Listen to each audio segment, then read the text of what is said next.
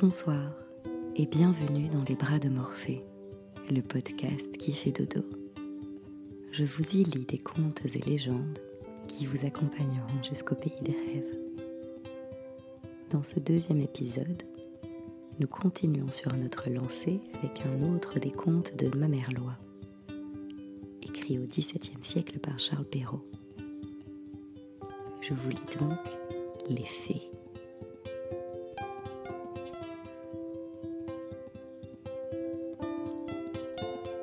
Vous êtes prêts?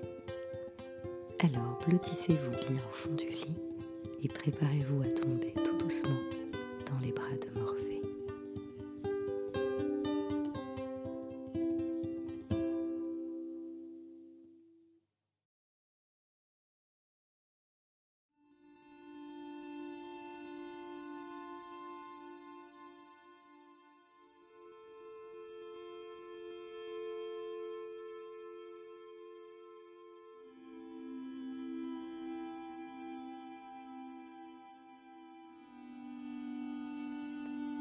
Il était une fois une veuve qui avait deux filles.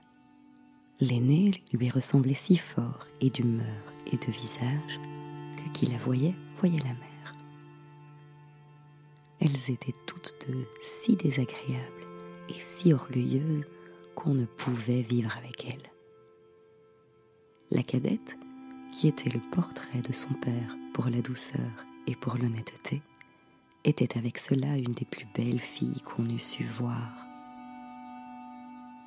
Comme on aime naturellement son semblable, cette mère était folle de sa fille aînée, et en même temps avait une aversion effroyable pour la cadette. Elle la faisait manger à la cuisine et travailler sans cesse.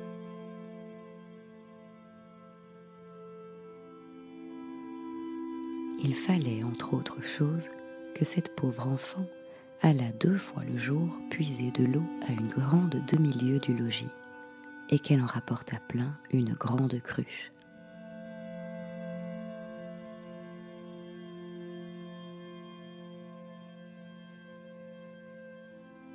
Un jour qu'elle était à cette fontaine, il vint à elle une pauvre femme qui la pria de lui donner à boire.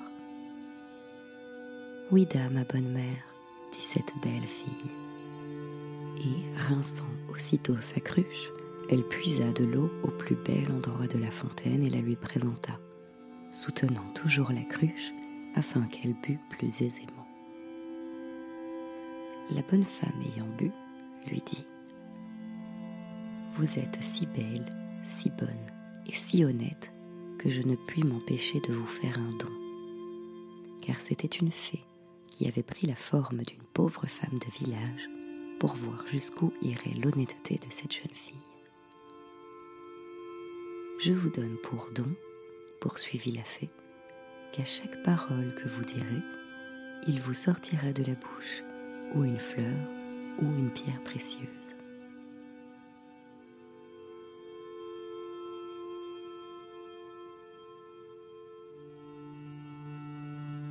Lorsque cette belle fille arriva au logis, sa mère la gronda de revenir si tard de la fontaine. Je vous demande pardon, ma mère, dit cette pauvre fille, d'avoir tardé si longtemps. Et, en disant ces mots, il lui sortit de la bouche deux roses, deux perles et deux gros diamants. Que vois-je là? dit sa mère tout étonnée. Je crois qu'il lui sort de la bouche des perles et des diamants. D'où vient cela, ma fille? Ce fut là la première fois qu'elle l'appela sa fille. La pauvre enfant lui raconta naïvement tout ce qui lui était arrivé, non sans jeter une infinité de diamants.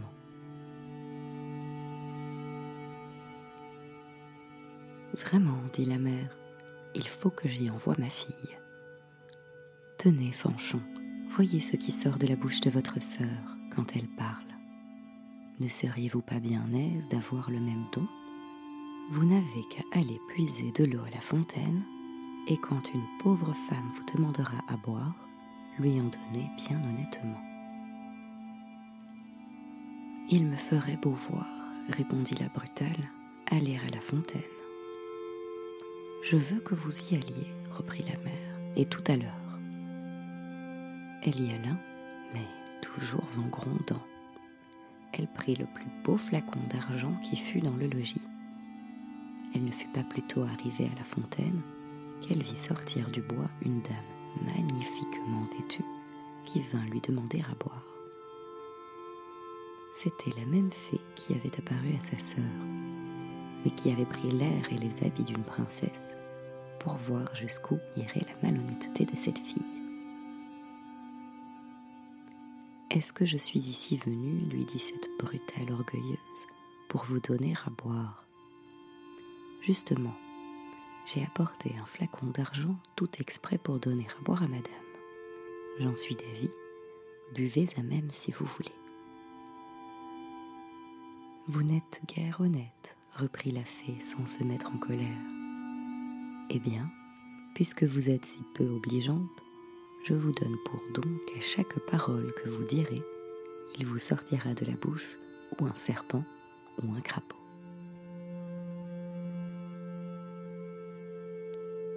D'abord que sa mère l'aperçut, elle lui cria Eh bien, ma fille Eh bien, ma mère, lui répondit la brutale en jetant deux vipères et deux crapauds.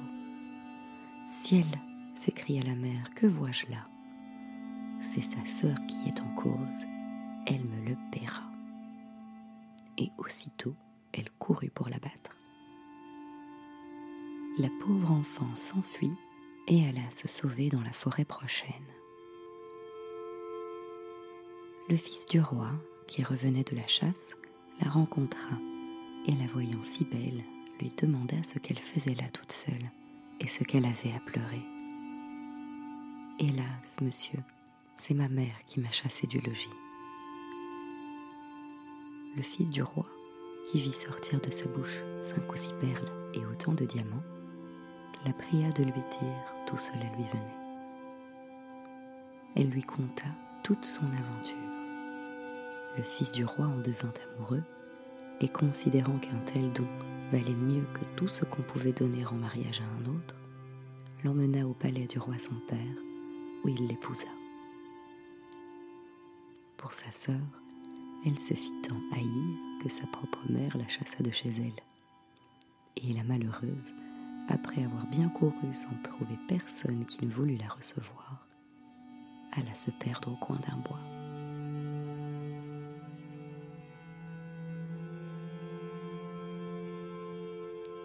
Moralité. Les diamants et les pistoles peuvent beaucoup sur les esprits. Cependant, les douces paroles ont encore plus de force et sont d'un plus grand prix.